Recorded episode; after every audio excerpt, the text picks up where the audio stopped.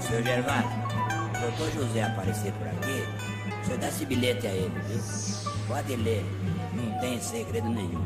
Pode ler, seu pode ler, pode ler, seu Querida Irvênia Luiza de Santos Prada, muito bem-vinda ao Horário Nobre.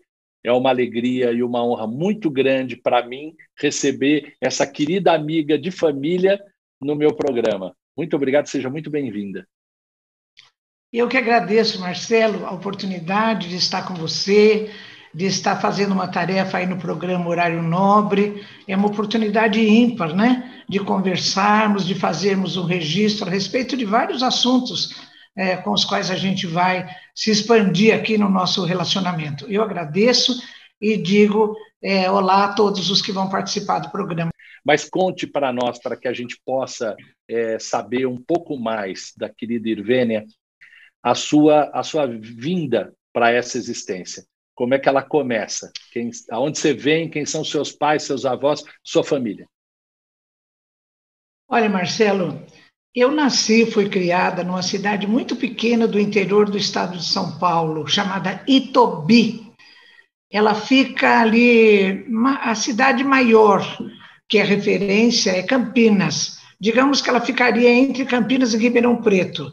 Ela chega quase nos limites do sul de Minas, tanto que a cidade tem muita influência do sul de Minas, né?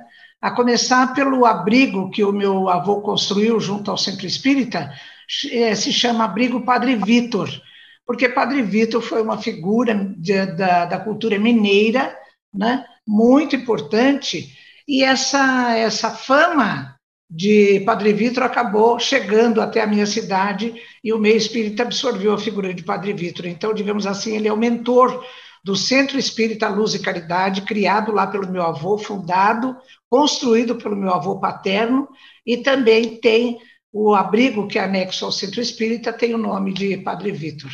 Então, essa é a minha cidade, uma cidade muito pequena. Lá nessa cidade, Marcelo, passam dois rios. O Rio Verde, que é um pouco maior, passa na periferia da cidade, e o Rio Doce, que cortava a chácara do meu avô. Então, uma cidade muito pequena, não tinha piscina, não tinha clube, nada. E como o resto da molecada da ocasião, eu aprendi a nadar nos rios, né? Então, era a nossa diversão nos dias de calor ir para o rio. O meu pai, Renato de Santos, é comerciante, ele tinha uma casa de comércio que era chamada de Casa de Secos e Molhados. E ele tinha essa casa em sociedade com mais três irmãos. Chamava-se Casa dos Quatro Irmãos. E era uma casa, Marcelo, hoje eu me lembro, ela devia representar, como outras similares, uh, o embrião do que hoje nós chamamos na nossa cidade grande de shopping center, porque ali tinha de tudo, né? Tinha um armazém anexado à loja que era imenso, com aquelas tulhas. E o meu pai ia duas, três vezes por semana para as fazendas comprar cereais, arroz, feijão, milho e uma porção de, de coisas. Então, nessa loja do meu pai dos meus tios, tinha de tudo. De um lado do balcão, que era enorme, tinha uma vitrine com coisas é, doces. Tinha doces, balas, aqueles quitutes todos. Do outro lado do balcão tinha duas, duas é, vitrines. Uma com produtos cosméticos, que depois, quando eu me casei, eu identifiquei que eram produtos da, da Prada. E uma das, das fábricas que fazia esses produtos cosméticos o pó de arroz, o ruge, né, que são expressões que hoje nem se usam mais, eram produzidas por uma das fábricas da Prada, que era gerenciada pelo, pelo meu sogro, Hermano Prada. A outra prateleira, perto dessa extremidade do balcão, ela tinha uma porção de litros de pinga. Então, meu pai punha lá dentro, Marcelo, casca de jatobá, casca de carqueja e outras. Por quê? Uma das fontes de emprego lá na minha cidade era cerâmica, que produzia telhas e tijolos. E o pessoal, quando subia, porque era lá numa baixada longe, o pessoal, quando subia de volta do trabalho, parava ali e tomava a sua saideira, né, a sua pinga do final do dia. Uns queriam pinga com carqueja, pinga com jatobá, tinha uma porção de litros. E eu gostava muito de ficar por ali, porque era aquela roda né, de homens contando as histórias do dia, dando risada, falando mal do prefeito, aquelas coisas que são muito pitorescas, né? E a minha mãe, Luísa, a minha mãe, ela foi professora de roça, de fazenda, Marcelo, durante acho que uns 20 anos. E a minha mãe ia para as fazendas de trole ou de charrete. E eu gostava muito, quando era pequena, tinha uns 5, 6 anos, eu gostava muito de sentar na parte de trás do trole e ir pela estrada a, arrastando os pés descalços naquela areia da estrada, né? Então, Marcelo, eu convivi muito na minha infância, na minha juventude, com esse meio rural, né? É, de, entre os animais, entre as pessoas da, da fazenda. Deixa eu só lhe interromper então, um minutinho, por uma tem, curiosidade. De onde veio sua família? Como é que ela foi parar na sua cidade de Otobi? Ela veio de onde? Vocês são descendentes de, de que país? Nós somos de, descende, de ascendência italiana. O meu avô paterno, é, ele é de Amalfi, né, da, da costa amalfitana, Olha, lá do sul da Itália. Lindo lugar. Caetano de Santos. E a minha avó também é italiana. Eles se casaram aqui no Brasil. O meu avô, como imigrante italiano, ele, ele começou a vida dele vendendo é, coisas pelas fazendas, ainda em lombo de burro, como diziam as minhas tias que contavam essas histórias. E também consta da, da história do meu avô paterno, Caetano de Santos, que ele era muito, muito misericordioso com o sofrimento alheio. Final do século XIX, quando ainda persistia a escravidão, é, uma das minhas tias conta que quando ele chegava nas fazendas e via negros no tronco sendo castigados, ele ia até o dono da fazenda e conversava com ele antes de tentar vender as coisas, até que ele conseguisse libertar os escravos dos castigos, né? Ele Puxa, sempre foi muito assim, é muito afetuoso. E essa história do meu avô, Marcelo, inclusive, consta do último capítulo do meu livro, O Espiritismo é, razão como método, mediunidade como laboratório e razão e, e moral como objetivo.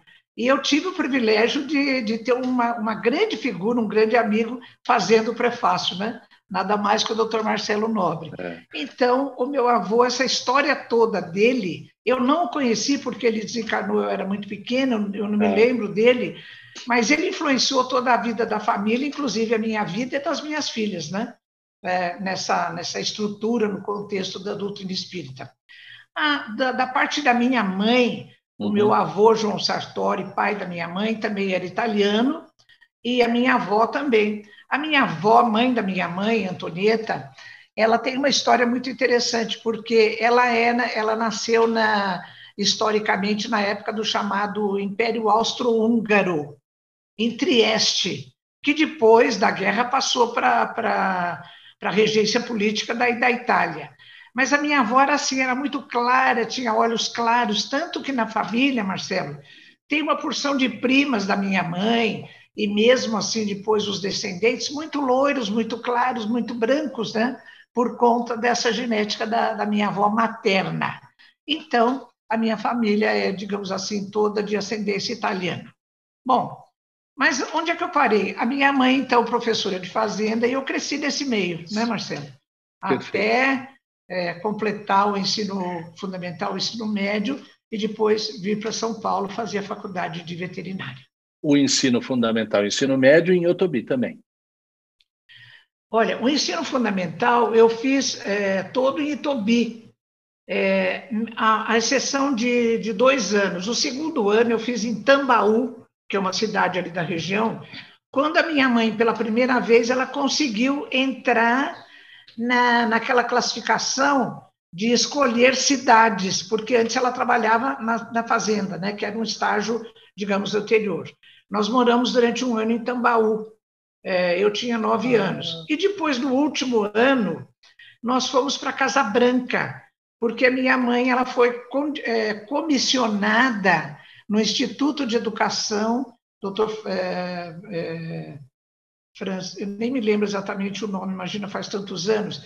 Ela foi, ela trabalhou na secretaria desse, dessa, desse colégio É, eu fiz a, o quarto ano do grupo primário ali e toda a minha formação de ensino médio em Casa Branca. Nós moramos um ano em Casa Branca e depois voltamos a morar em Tobi. Então, Marcelo, a partir dos 11 anos, a, as pessoas de hoje se assustam quando eu conto que com 11 anos, porque na minha cidade, Tobi, não tinha ginásio, não tinha nada. Para estudar, eu morei em pensão a partir dos 11 anos, em uma outra cidade, que era Casa Branca, numa pensão, tomava trem sozinha, ia para a escola sozinha, ia no dentista sozinha. Né? Então, a gente tinha um nível de, digamos assim, de aprendizado da, de lições da vida que hoje em dia o, o, nós não oferecemos mais aos nossos filhos, né? Até por condições é, sociais da, da, do próprio meio que a gente vive, né? Então você cresce, é, faz o teu estudo escolar. Quando é que se decide pela veterinária? Marcelo, eu falo para os meus netos hoje que estão fazendo vestibular que a pior época da minha vida, em termos de decisões, foi a época dessa de terminar o, o ensino médio e, e, e, ver o que, que eu ia fazer da minha vida, né? Eu me lembro, Marcelo, eu tinha uns 15 anos, terminando assim já no final do ensino médio, eu conversando com meu pai sobre essa coisa, o que, que a gente vai fazer? O meu pai queria que eu fizesse ah, o curso normal de professor e fosse professora como a minha mãe lá na minha cidade, né? Então, eu me lembro de ter falado para o papai que eu queria fazer uma profissão que me desse a oportunidade de continuar estudando a vida toda, porque eu não me via assim numa profissão em que eu fosse usar apenas os conhecimentos adquiridos antes e ficasse repetindo aquilo a vida toda. Então eu falei, papai, eu quero fazer uma profissão que me permita estudar a vida toda. E, e a vida me ofereceu isso, né, Marcelo? Eu sou muito grata, né?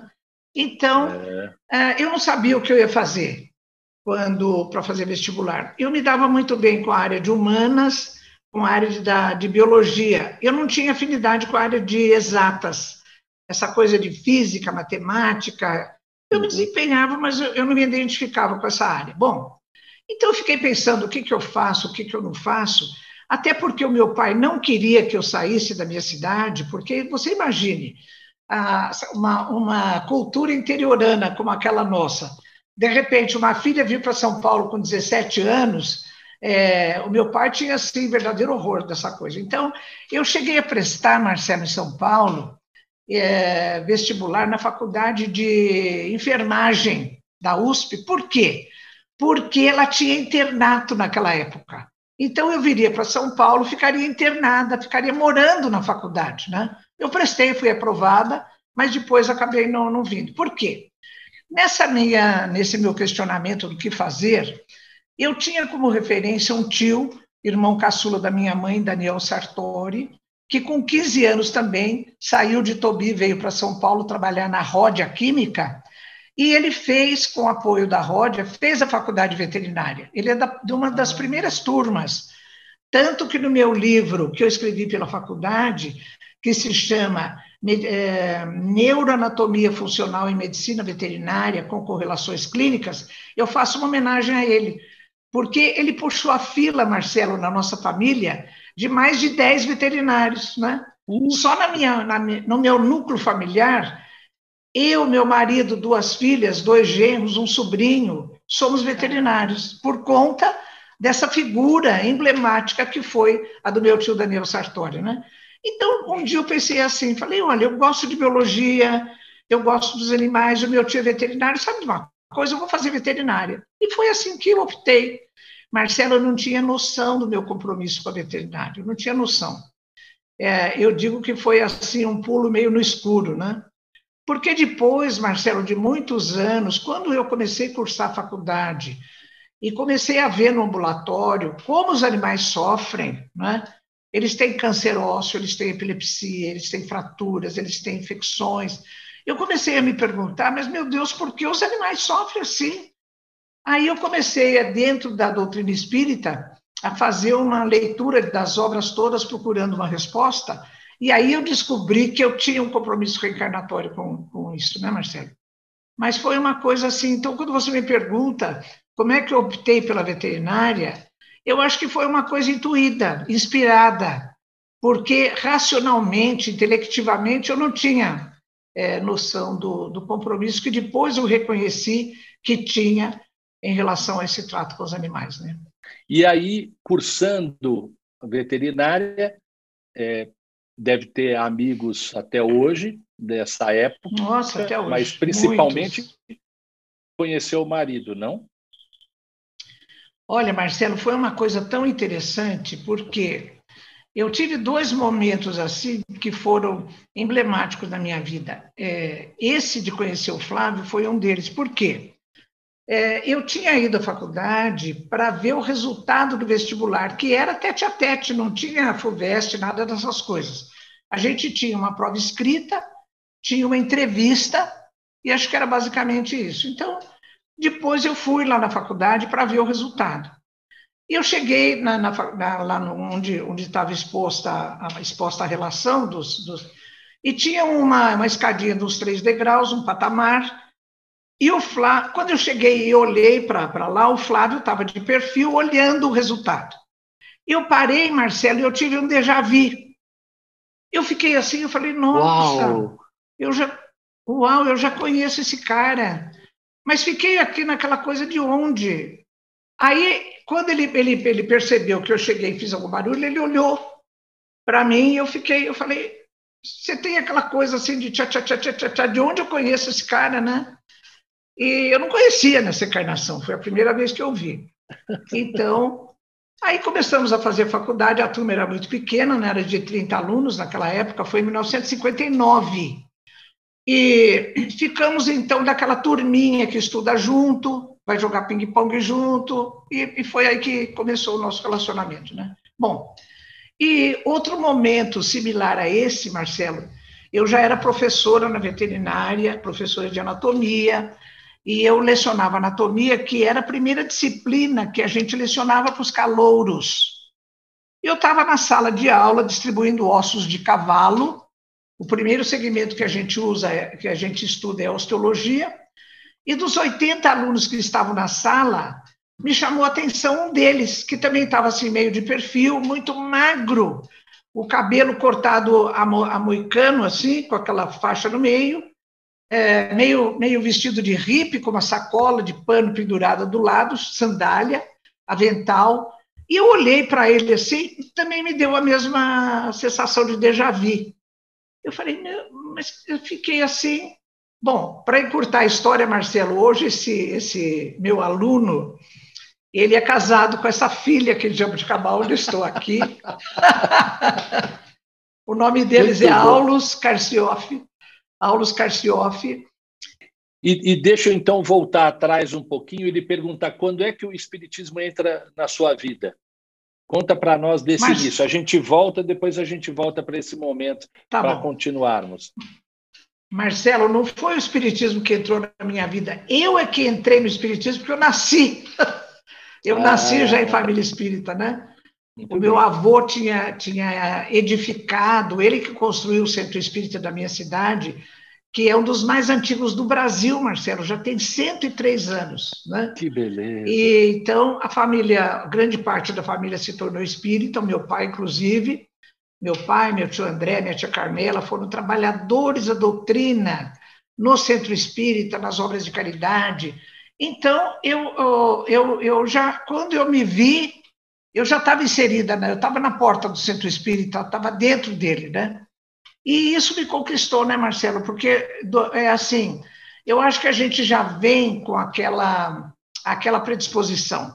Porque dos quatro filhos da, do meu pai e da minha mãe, eu e minha irmã Regina, que hoje é presidente de Centro Espírita Uberlândia, assumimos a doutrina. Os outros dois, não, né? digamos assim, que, que não da, da maneira como, como. Hoje, fazendo uma releitura de toda a minha trajetória de vida, eu acho que nessa época em que eu morava lá em Tobi, na minha infância e juventude, eu tinha, assim, pena dos animais e tudo, mas eu, eu, eu era meio alienado, eu não tinha esse, essa reflexão em profundidade.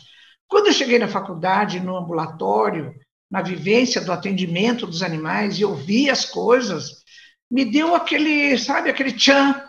Eu comecei a me perguntar, meu Deus, mas então é assim? Né? Os animais sofrem desse jeito.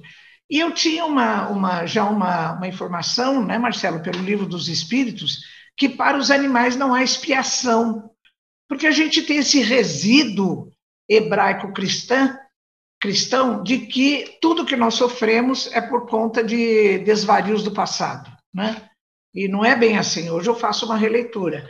Mas então eu digo, meu Deus, se os animais não têm expiação, por que, que eles sofrem, né?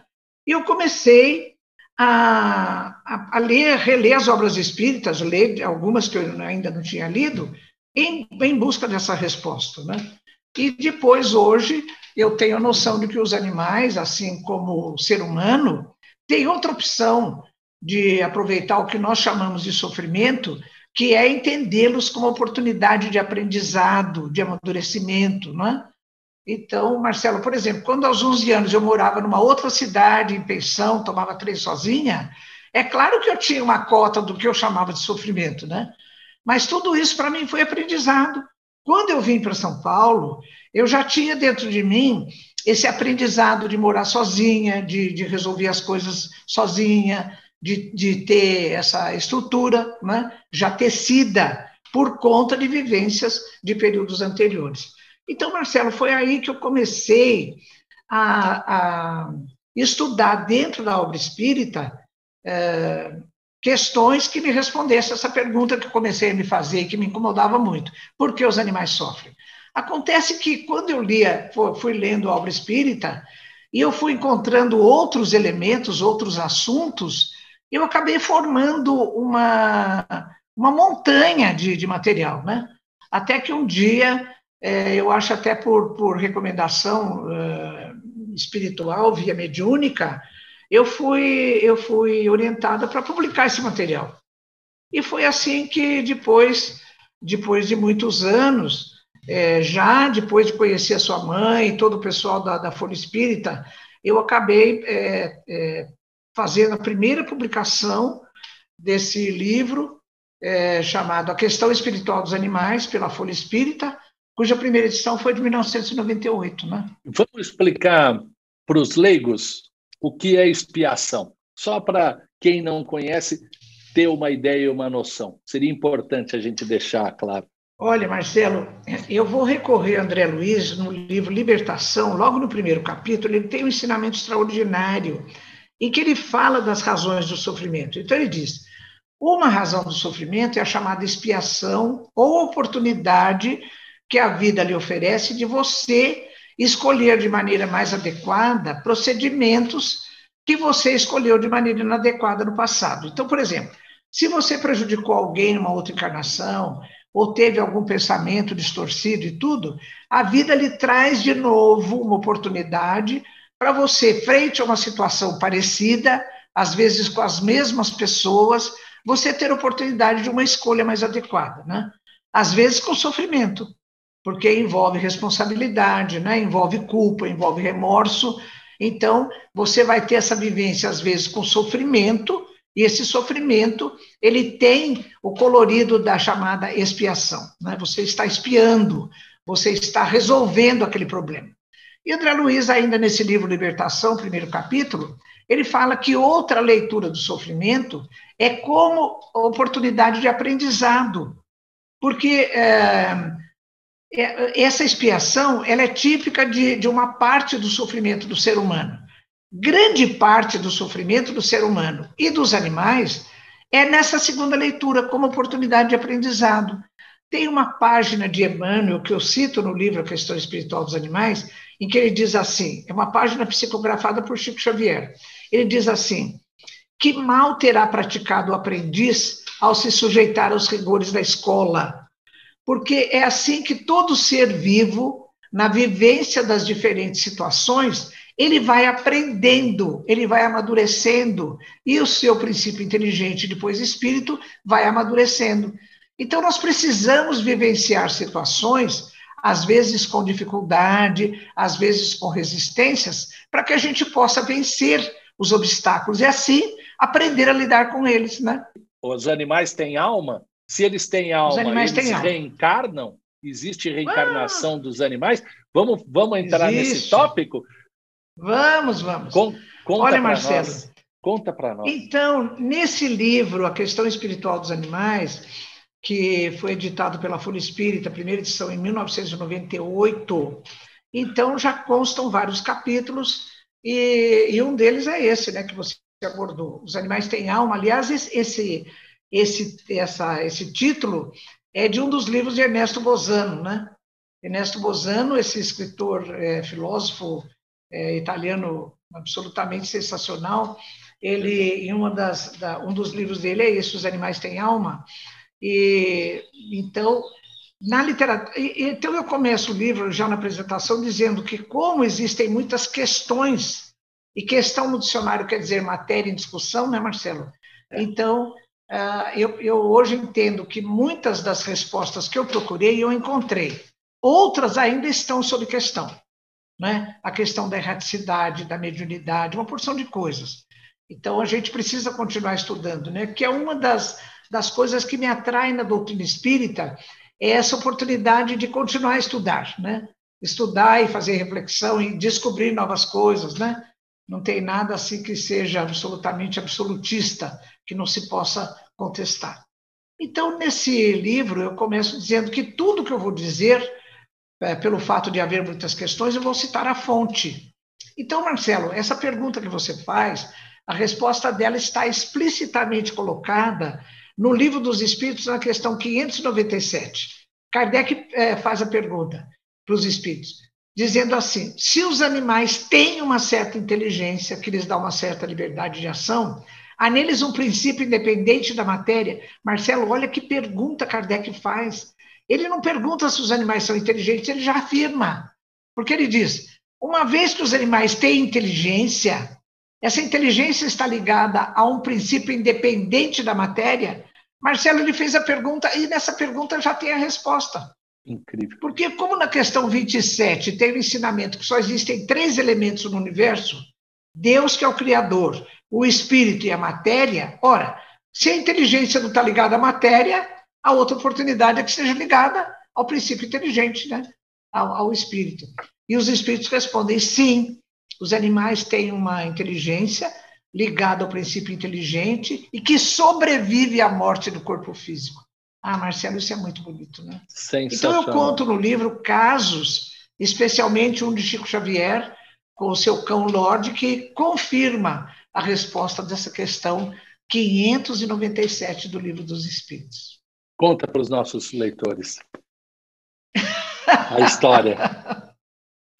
É assim, é, na década de 50, os nossos 1950, telespectadores, mas... eu falei leitores, é telespectadores. Ah, desculpa, é. Fui telespectadores. Eu Fui eu. É, os telespectadores não tinha fax, não tinha celular, a gente não tem as facilidades de comunicação que tinha hoje, né? O que, que as pessoas faziam? Como eu, quando fui para São Paulo. Escrevia carta, escrevia carta para os meus pais, os meus pais escreviam carta para mim. E Chico Xavier tinha o hábito de se corresponder semanalmente com Vantuil de Freitas, que fora presidente da FEB durante mais de 20 anos. Na, numa das, da, das cartas, datada de, da década de 1950, Chico comenta essa carta, Marcelo, na sua íntegra, ela está publicada no livro Testemunhos de Chico Xavier, da nossa companheira Sueli Calda Schubert. Então, essa carta conta o seguinte para Vantuil, que o Lorde, o seu cão, foi ficando adoentado e, ao morrer, Chico vê a figura de seu irmão José, já desencarnado, vir acolher nos braços a figura espiritual do Lorde. Olha que cena bonita, Marcelo, né? Mas é uma, é uma criança, desde quando ela era pequena que ela chegou aqui, que ela me beija. Linda. Então ele continua ainda o texto da carta dizendo assim: nos meses que se seguiram, quando José vinha ter a minha presença em espírito, vinha sempre acompanhado da figura espiritual do Lorde. Os animais reencarnam, Ali pela questão 599, 601, por ali, existe também a informação do livro dos espíritos que os animais reencarnam. Porque Kardec pergunta se a progressão eh, espiritual dos animais segue o mesmo mecanismo do progresso humano através da reencarnação. E os espíritos confirmam, sim, através do processo reencarnatório, né? Então, tudo isso é muito bonito, né? Lindo. E tem vários atributos da alma dos animais, Marcelo, que depois eu vou eu vou discriminando na sequência da, do texto desse capítulo, né? Os animais têm alma. É, os animais têm uma importância na vida dos humanos muito grande. Né? A gente conhece um pouco da história da domesticação na era primitiva, quando eles começavam a rodear as vilas e começaram a se serem domesticados. Mas o que nós estamos vendo agora, nessa época de pandemia, a importância do animal no convívio e como, como parceiro dos humanos, a importância nessa pandemia, nesse isolamento. Né? Você tem acompanhado isso? Tenho, Marcelo. Até porque, Marcelo, na própria vivência da faculdade, a faculdade veterinária é uma, é uma escola, a faculdade é uma politécnica, né? porque ela tem uma, uma gama de, de opções muito grande. Então, o, veterinário pode trabalhar desde laboratório, ensino, é, em pesquisa, até na produção de alimentos, por exemplo, em matadouros, como fiscal né, de, de, de, da sanidade dos produtos. Então, eu considero que nesse leque de opções tem dois duas opções que são perversas. Uma delas é da produção industrial de animais para, para obtenção de alimentos de origem animal. A produção industrial, o abate industrial é, é, gera muito sofrimento dos animais, além de tirar a própria vida deles. Né? O outro, outra, outra opção que eu considero perversa também é a da chamada é, saúde pública. Porque em saúde pública, o que se visa prioritariamente é a saúde do ser humano, tanto que aquela antiga e famosa carrocinha que catava cães e gatos pela rua, qual era o objetivo? Era tirar os animais de rua que eram, é, eram é, provavelmente eles estavam na, na, possibilidade de serem portadores de uma doença gravíssima, que era a raiva, né? É. Então, é, o objetivo principal era, era esse. Os animais, é, desde que eu comecei a acompanhar isso, Marcelo, há uns 20, 30 anos atrás, ah, lá no CCZ, que é o Centro de Controle de Zoonoses, ah, o, o, abate de animais, a morte de animais, era em torno de 500 por dia, numa câmara de descompressão, uma coisa horrorosa. Né? Hoje em dia não é mais assim, mas era uma coisa horrorosa. Né? Então, esse ramo da, da chamada saúde pública, então, hoje ele tem também uma outra versão, que é da saúde única, né? É, hoje em dia existem especialidades na área da saúde pública de, de profissionais de várias áreas da, da, da, medicina, da veterinária, da biologia, da produção de alimentos, que fazem disciplina de saúde única, porque a gente sabe que existem as zoonoses, que são doenças transmitidas do, do ser humano para os animais e vice-versa, como é o caso da raiva, da leptospirose e de muitas outras, né? Então, ah, hoje em dia está, existe uma tendência para se considerar isso de uma maneira mais amena. Até na produção de alimentos de origem animal, também é chamada ciência do bem-estar animal, que emergiu em meados do século passado lá na Inglaterra, ela está também com o trabalho de minimizar o sofrimento dos animais que vão para abate, né?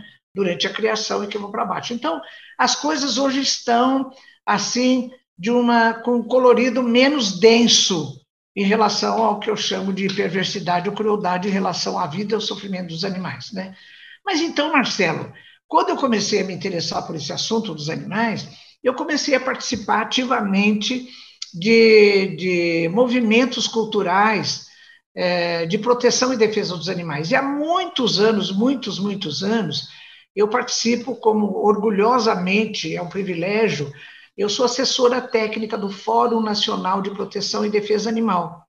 É, é a entidade mais forte no Brasil, porque ela congrega mais de 130 ONGs de proteção e defesa animal.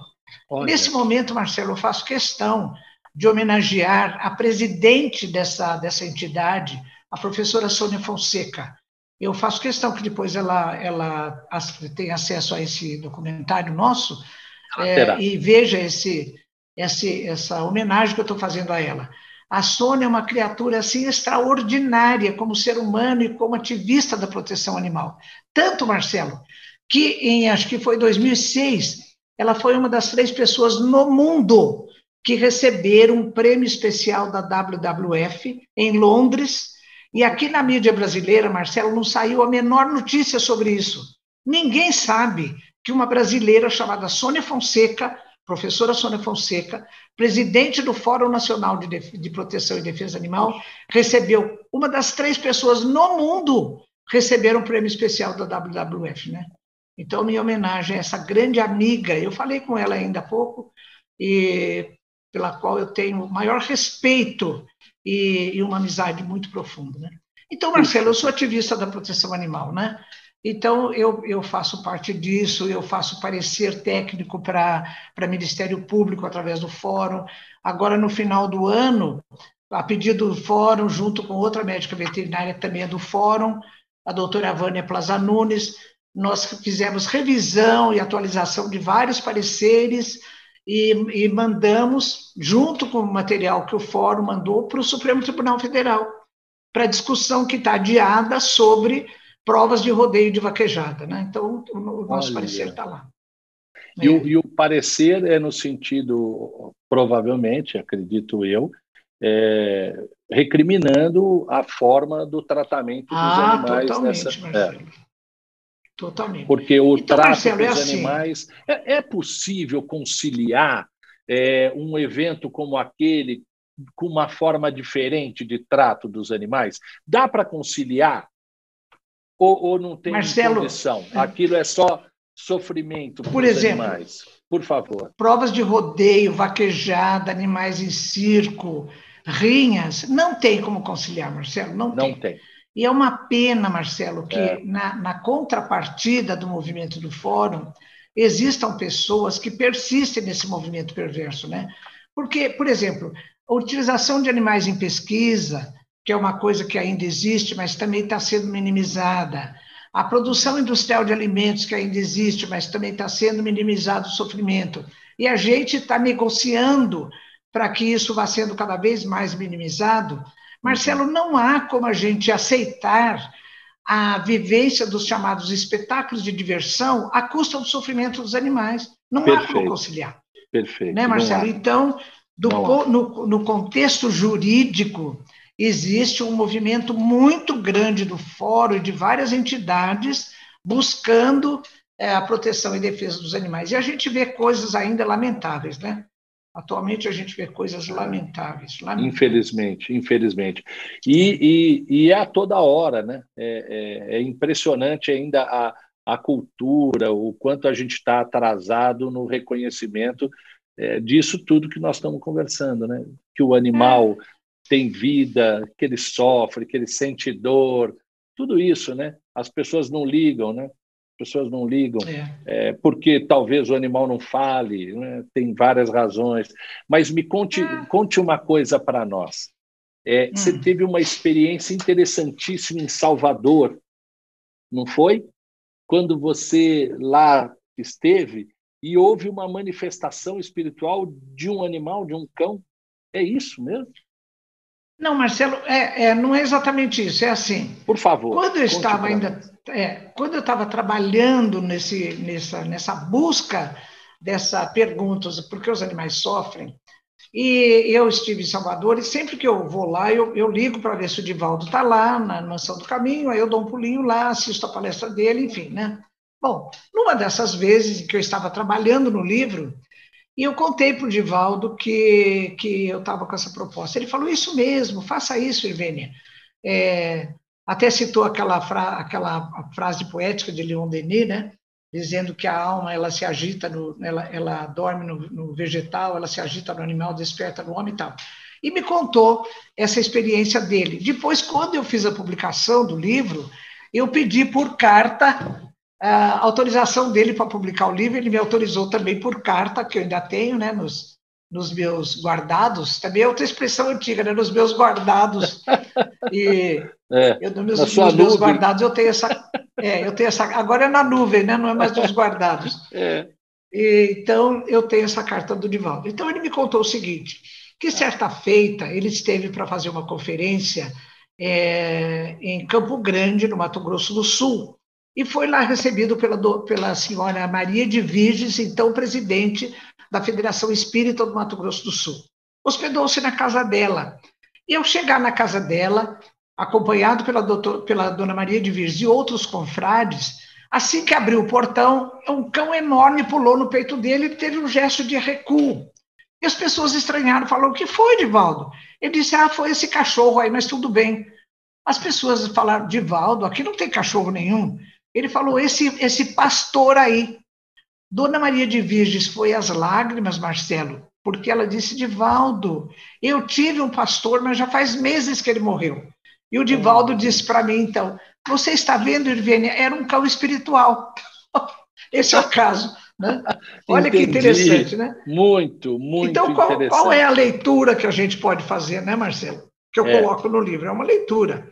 A mediunidade de Divaldo deve ter captado, assim como a de Chico Xavier captou a presença da figura espiritual do Lorde, né?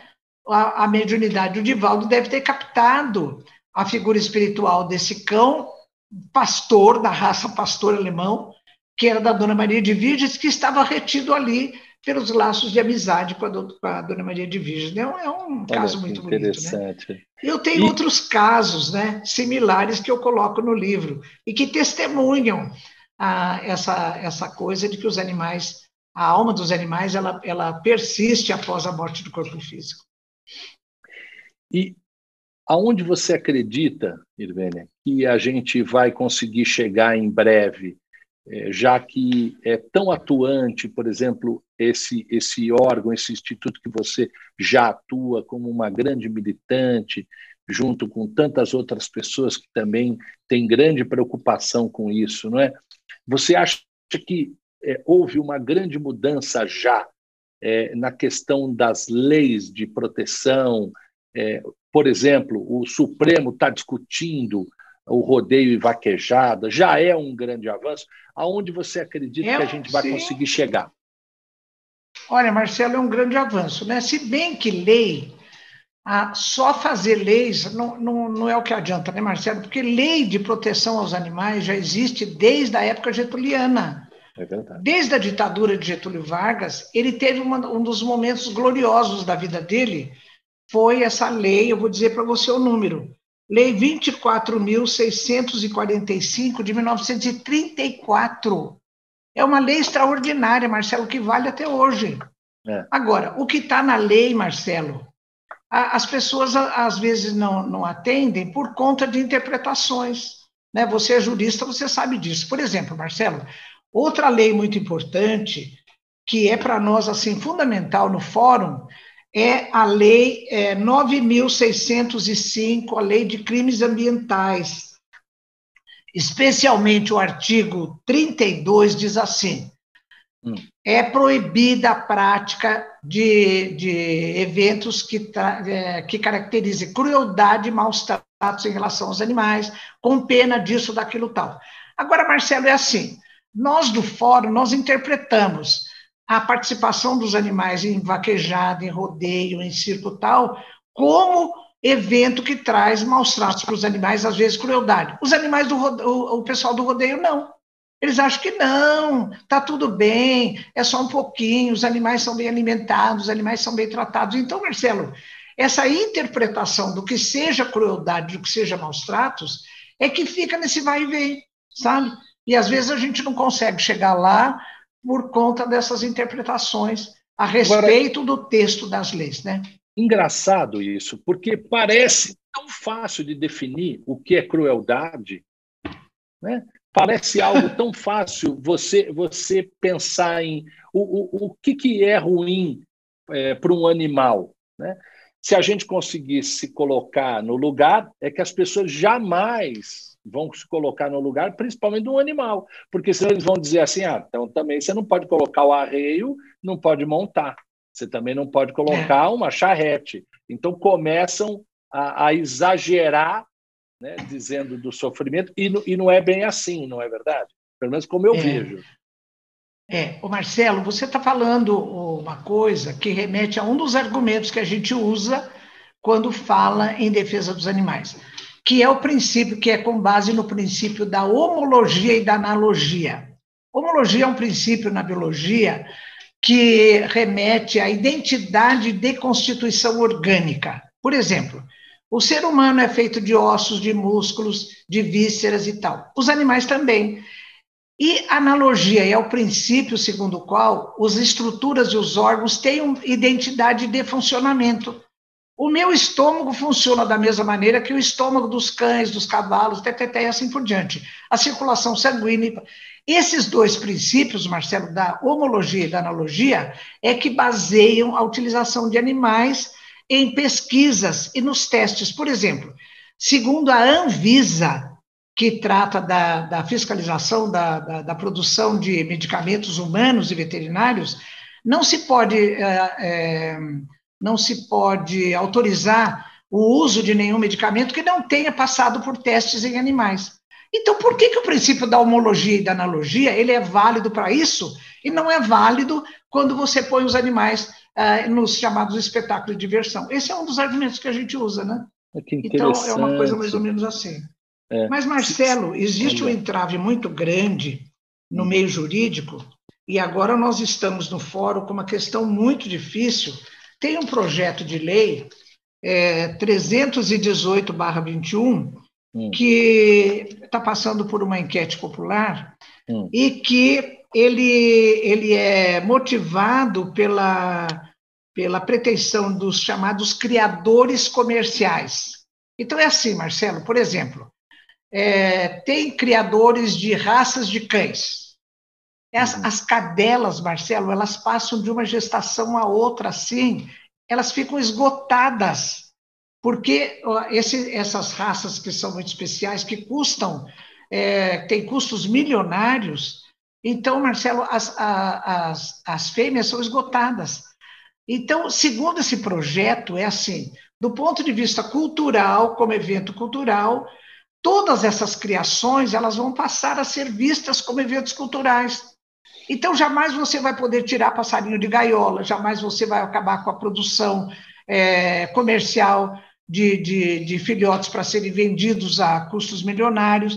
Então, ele, esse projeto ele, ele tenta amarrar toda essa coisa da proteção anima, animal com uma visão de que são eventos culturais, fazem parte da cultura. Outro argumento que a gente usa, Marcelo, em defesa dos animais, nem tudo que é cultura e tradição é válido. Há pouco mais de 100 anos aqui no Brasil, como em outros países, fazia parte da nossa cultura e era tradição a escravidão humana.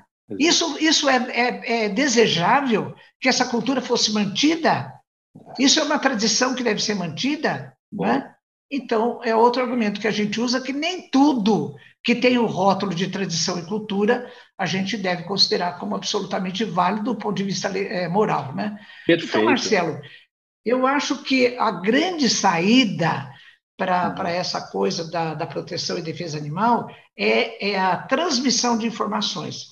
Por isso que essa oportunidade que você está me dando, como outras, pelo rádio, pela, por outros, outros meios, ela divulga o quê? O conhecimento da verdadeira natureza dos animais. Do ponto de vista da doutrina espírita, os animais são seres espirituais em evolução. Eles sofrem, eles têm direito à própria vida. Do ponto de vista da visão acadêmica da ciência, os animais são seres sencientes. O que, que significa isso? Eles sentem, eles têm inteligência, memória, capacidade de sofrimento, têm emoções. Né? Então, eu acho que à medida em que as pessoas vão tendo conhecimento da verdadeira natureza dos animais, tanto do ponto de vista da ciência, como seres sencientes, como ponto de vista da doutrina espírita, como seres espirituais de evolução, é que elas vão despertando, se quiserem, a sua consciência para respeitar os animais, né?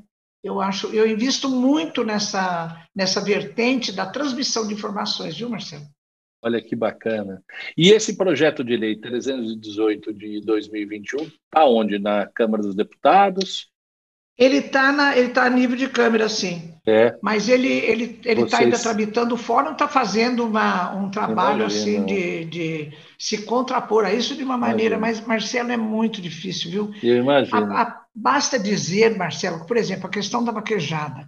Uhum. Ao mesmo tempo em que eu, a Vânia, o fórum, a gente estava investindo em fazer é, é, é, como é que a gente chama, de pareceres acadêmicos, né, pareceres técnicos, com embasamento científico, é, mostrando argumentos indefensáveis de que os animais sofrem, a, a, o Conselho Federal de Medicina Veterinária, no final do ano, Marcelo, lançou um manifesto acatando a vaquejada como evento cultural, Marcelo. Eu fiquei injuriada. Não é possível uma coisa dessa, sabe? Mas e, a, e essa decisão mas... foi colegiada? Foi uma decisão.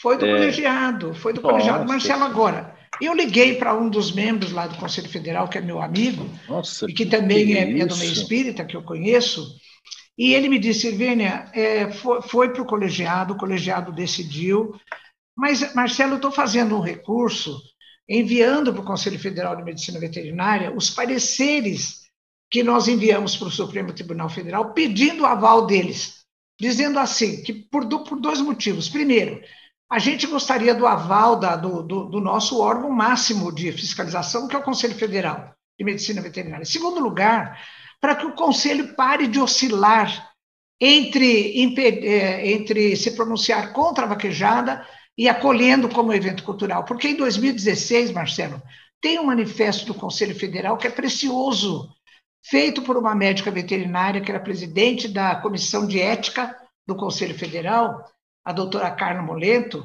em que ela faz uma, ela apresentou, inclusive, na Câmara dos Deputados, de maneira assim brilhante, todas as razões pelas quais o Conselho, naquela época, estava se manifestando contrário à vaquejada. Agora, de repente, passa uns anos se manifesta a favor. Então, eu falei, isso para nós, do ponto de vista ético, é uma coisa abominável, porque ou uma entidade tem uma opinião a respeito disso, ou não tem. Né, Marcelo? Então fica aquela coisa. Agora, Marcelo, aqui é. entre nós, né? entre nós e os nossos eh, telespectadores. Só nós, só entre nós. Só nós aqui, bem, na, bem no, no, em off. Na minha leitura, Marcelo, é o seguinte: a vaquejada é um evento típico do Nordeste, né? típico é. do Nordeste brasileiro. E no Conselho Federal de Medicina Veterinária atualmente, tem muitos membros é, dos conselhos regionais do Nordeste. Então, eles estão culturalmente motivados a ter uma leitura favorável em relação à vaquejada. Eu acho que isso interferiu bastante no colegiado, né? É. Mas, Agora, Marcelo, é uma luta contínua. Ah, eu imagino, eu imagino, e algumas delas eu acompanhei, né? Tenho acompanhado de longe, mas tenho acompanhado, e contem comigo, o que eu puder, dentro das minhas enormes limitações, poder ajudar nessa luta. Claro. E queria, Poxa, que e queria, bom. E queria fazer uma lembrança que eu acho que é importante, inclusive até para vocês cogitarem na defesa de vocês. Olha que, que o, o que nós vivemos no Brasil em determinado período. Na época da ditadura, prenderam Luiz Carlos Prestes. O que, que foi eu que Sobral caso. e o que foi que Sobral Pinto fez? Sobral Pinto usou direitos aos animais. Eu lembro desse caso. Para requerer a soltura de prestes. Do, é, eu lembro. No Supremo eu me Tribunal lembro de, de, leitura, né? É. Muitas das coisas acontecem assim, até com base no princípio da, da homologia e da analogia. Marcelo, tem uma tese feita por um, por um policial da polícia científica, em que ele, é, em que ele ele denuncia, ele fez um estudo retrospectivos das hum. denúncias de maus tratos e violências em pessoas e animais, e ele conseguiu estabelecer um link. Toda vez em que existe maus tratos, violência para com animais no nível doméstico, ele é o sinalizador de que também existe violência com as pessoas. Olha, Marcelo, isso introduziu modificação na, na, no procedimento dos policiais quando recebem denúncias de maus tratos com os animais. Porque Nossa. antigamente era assim: a polícia tem tanta coisa para fazer que quando vem uma denúncia de maus tratos com o animal, fala: ah, é cachorro, é gato, é cavalo, deixa para lá. Hoje não. Essa tese dele, Marcelo, é, denunciou que existe um link. Quando existe denúncia de maus tratos animais, hoje a polícia atende e ela vai pesquisar pela, pela, pela assistência social e tal, até identificar que também existe é, violência do ponto de vista em relação aos seres humanos, a esposa, a filhos, a, a idosos e tudo, né? Incrível, incrível, Marcelo. Incrível, incrível, incrível. E agora eu queria aproveitar esse momento para colocar é. a você a pergunta que um querido amigo nosso em comum, que é um dos responsáveis pela editora Folha Espírita, é, fez a você. Ele fez uma pergunta e eu queria que você ouvisse e, e respondesse a pergunta do nosso tá querido bom. Conrado Santos. Que alegria minha estar entre dois grandes amigos e professores. Marcelo, muito obrigado pelo convite, parabéns pelo programa que nós sempre acompanhamos com muita alegria e aprendemos muito. Querida doutora Irvênia, que bom estar aqui. Obrigado por tudo quanto a senhora tem feito, tem nos exemplificado com o seu trabalho, com todas as suas atividades.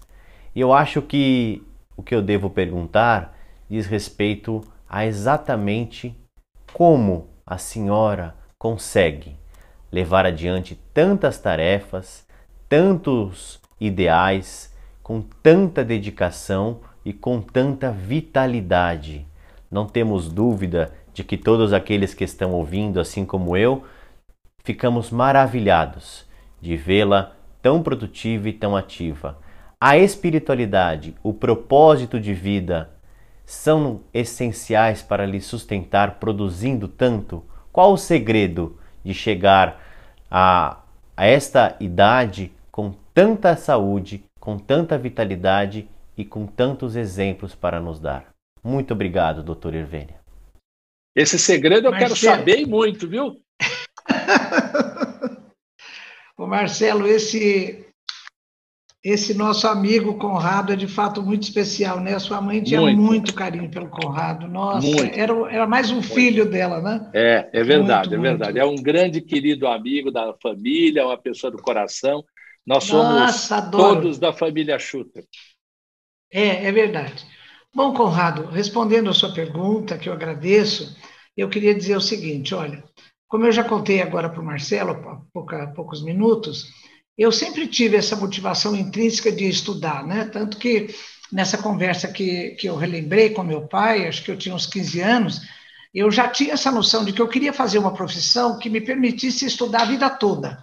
E eu fui atendida, né? A vida me permitiu isso, graças a Deus, que eu fui professor universitário durante 44 anos, e até os últimos dias eu, eu tive que estudar, e continuo estudando até hoje, né?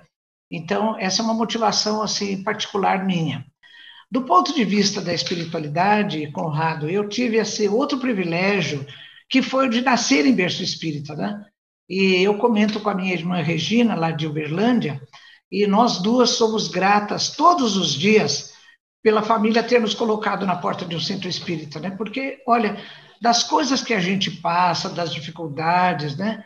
Então, eu me pergunto a mim mesmo, eu digo assim, olha, eu tenho essa, esse recurso da doutrina, a minha vida caminha nesse trilho da doutrina espírita. Quem não tem? Eu não sei como faz, porque eu não sei o que eu faria da minha vida se não fosse esse trilho tão assim direcionador que é o da doutrina espírita, né? Então, eu me sinto privilegiado por essas duas coisas.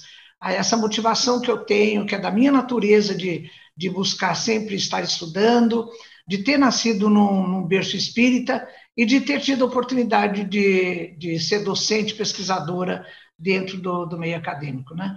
E agora, quanto à a, a, saúde, Conrado, eu, eu também tive os meus percalços, né? Eu estou bem, graças a Deus, eu acabo de completar 82 anos, eu acho que na minha faixa etária eu estou bem. Eu estou assim, eu tenho é, disposição e vitalidade para continuar fazendo ainda essas coisas. Aliás, é, tem um fato que eu contei para a doutora Marlene e ela riu muito, porque é, depois dos 70 anos eu tive três vezes pancreatite, que é uma morbidade gravíssima nessa faixa etária, né? O índice de óbito é acima de 80%. Então, numa das vezes que eu passei muito mal, eu fiz uma prece e falei: Jesus, é, se chegou o meu momento, eu, eu, eu vou. O senhor manda alguém, por favor, para me ajudar e eu vou. Agora, se o senhor achar que eu ainda posso fazer alguma coisa aqui na sua seara, se o senhor achar que eu tenho condições, aquela conversinha mole, né? O senhor então, o senhor então, o senhor então troca doença por tarefa e eu fico mais um pouco, né? E no dia seguinte eu levantei me senti bem. Tal. Quando eu contei para a doutora Marina, falou: Irvênia, você fez isso, e ela ria muito. Ela falou: você está perdida, porque a partir de agora você não pode rejeitar nenhuma oportunidade de tarefa, né? E, é pelo verdade. contrário, eu, eu, eu não rejeito, mas eu agradeço, né? Porque eu acho que eu estou numa moratória aí, que para mim tá, isso está muito bom. Mas, ah, sabe, Conrado, é, essa minha trajetória, apesar das dificuldades de saúde e tudo, é, eu tive câncer de mama, teve aquele acidente lá em Portugal, eu tive várias fraturas, que foi muito penoso para mim, mas apesar disso a gente vai vencendo, né? Mas, Conrado, eu tive também na vida é, duas grandes oportunidades. Uma que foi dos exemplos da minha família. O meu avô, né, que, que é, é, construiu o Centro Espírita da minha cidade, o Abrigo, Padre Vitor, é, com obra de caridade e tudo. O meu pai, o meu tio André, minha tia Carmela. E eu cresci vendo o trabalho deles no Centro Espírita e no exercício da caridade.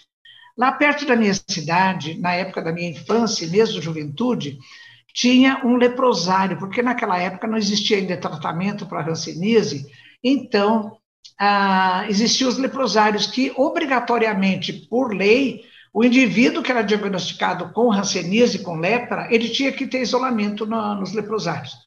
E o meu pai, o meu tio, a minha tia Carmela, eles eram muito caridosos em relação às famílias dos leprosos de baixa renda que moravam na periferia da minha cidade, né? Então eu vi, eu convivi com isso a vida toda, eu tive essa formação, eu tive esse exemplo, né?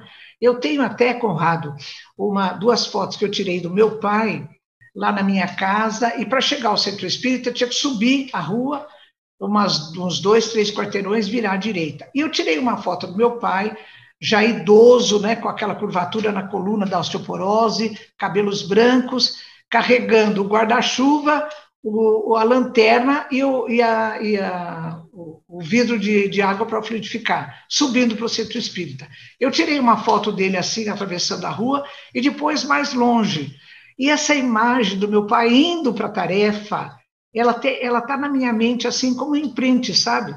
Então eu digo para mim, o que, que eu posso fazer da minha vida a não ser seguir essa trajetória que meu pai e outros familiares fizeram, né? Então eu tive esse grande exemplo. Outra oportunidade de exemplo que eu vivenciei foi de conviver com a doutora Marlene Nobre, né? Eu comecei a frequentar a AME São Paulo em meados da década de 80, Lá Associação na Médica Espírita Cardim, de São Paulo, né? Para a gente falar para os nossos telespectadores. É, lá na, na Maestro, Maestro Cardim, que é perto da Beneficência Portuguesa, que era sede, era sede do Instituto de Vivências Passadas da doutora Maria Júlia. Lá eu conheci Pérez. a doutora Marlene Nobre, Maria Júlia Pietro Pérez, o doutor, é, o doutor é, Ferreira. Antônio Ferreira, é, o, é, e muitos outros, o doutor Roberto Broccoli. Doutor Roberto Broccoli, me lembro até hoje. Brólio, tinha, não? Quando ele dava os. Doutor Roberto Brólio, desculpa. Quando ele dava passe, ele também ele se agachava, ele era um homem enorme. enorme. Ele se agachava e dava passe nos pés. Ele falava: os pés têm que ter, têm que ter força, porque eles é que nos levam a andar no, nos caminhos da vida.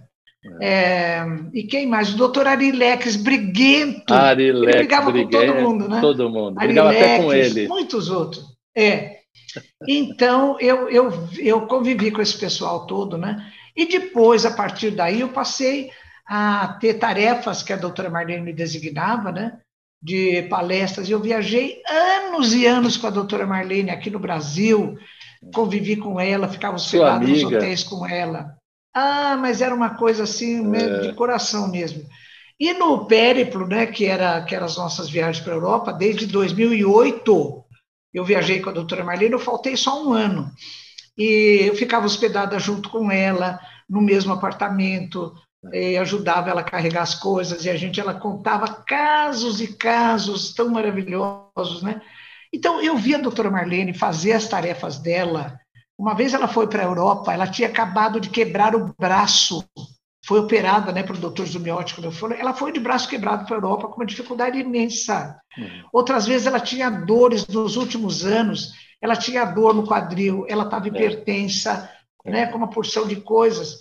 Uma das vezes ela ficou um mês na Europa e eu com ela com dor de dente, porque ela teve um processo inflamatório no implante e ela não tinha como fazer a cirurgia lá, né? Uma das últimas vezes que a doutora Marlene foi hospitalizada com uma infecção nas pernas, como é que chama aquilo, Marcelo? Ela tinha. Iscar, é, é, ela ela estava ela tava às beiras de uma sepsemia.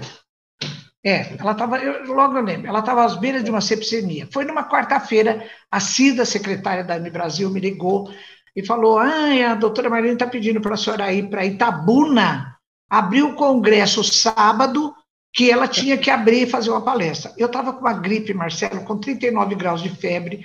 Eu falei, Cida, eu estou tossindo, estou com uma tosse produtiva, com catarro, com febre. Vê se tem outra pessoa. Aí ela pegou em seguida, me ligou e falou: Olha, a doutora Marlene falou que se você não for, ela vai levantar da cama e ela vai. Eu falei, então eu vou, eu vou. Erisipele. Erisipele. É Aí eu fui para Itabuna, tossindo uma barbaridade. Fiquei hospedada na casa de dois grandes amigos, o professor Luiz, professor lá da Federal, e, e a Noélia. E ela vinha lá com a colher de mel e com própolis, tome, tome e tal. Bom, me deram um passo, eu fui fazer a palestra. Marcelo tossia, Aí fizemos uma prece. Marcelo, eu fiz a palestra inteira de 60 minutos sem tossir nenhuma vez. É incrível. Eu falei, é incrível isso, né? É Aí quando eu saí de lá, tossi a noite inteira, né? Mas durante a palestra eu não tossi nenhuma vez. Então, isso, é a prova Isso não é justo dos espíritos. Isso não é justo. Porque assim, ele, eles tiram para fazer a palestra, devia ajudar, tá bom. Depois que você cumpriu a tua missão, teu compromisso, você também não vai continuar tossindo. Não, é só durante a palestra, não é justo. Não, Marcelo, mas aí, aí devia é ser ou expiação ou aprendizado meu, né? Que eles não podem me.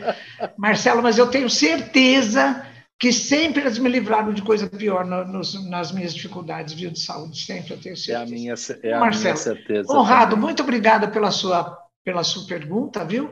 Então, é, eu acho que a custa disso que eu continuo motivada a estudar e a fazer tarefas, né? E agradeço muito as oportunidades. E eu queria lhe fazer é, duas perguntas antes da gente chegar na sua revelação, que eu estou aguardando com muita ansiedade.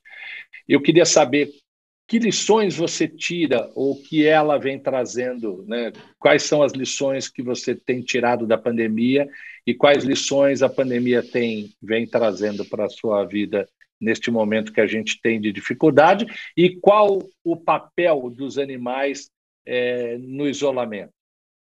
Olha, Marcelo, uh, outro dia ainda falei num programa de, de rádio que tem uma música antiga, né?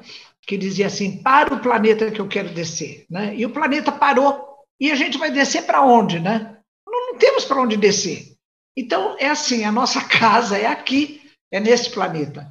Eu entendo a pandemia, Marcelo, como uma, oportunidade de aprendizado. Porque agora, por exemplo, Jabuticabal entrou em lockdown, né? Então a gente não pode sair, está aqui em casa. Eu falo, olha, melhor isso do que a gente estar numa guerra atômica com bomba na nossa cabeça, não é?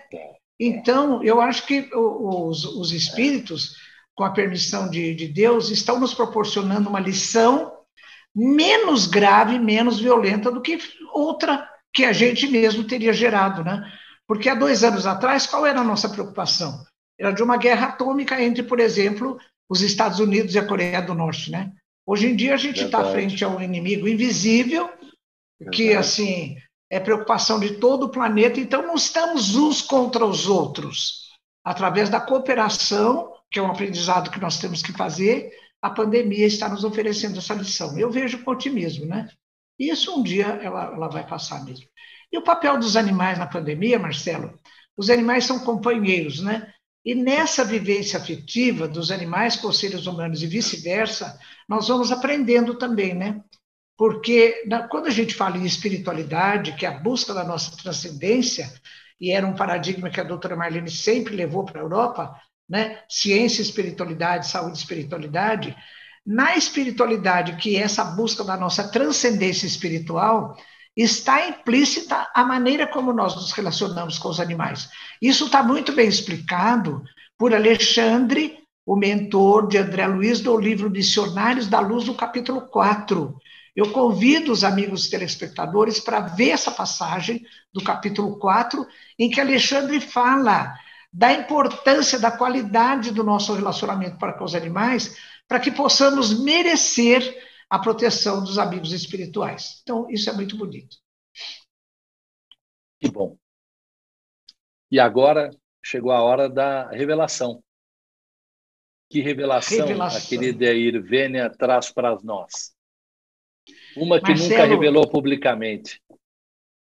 Olha, eu acho que nunca revelei publicamente. Talvez agora, com o livro do, do Conrado e com o livro do Décio e da Giovana, isso, isso vá, vá a público, porque eu, eu relatei para eles, mas isso tá, ainda está no prelo, né? Então, Marcelo, eu selecionei uma vivência com a doutora Marlene que foi muito, muito emblemática. Foi em setembro de 2008, você estava na Comissão Nacional de Justiça, lá em Brasília, né? E a doutora Marlene me chamou para acompanhá-la numa apresentação que nós faríamos aos, aos ministros do Supremo Tribunal Federal sobre ah, defendendo a vida dos anencéfalos, que não são anencéfalos, né?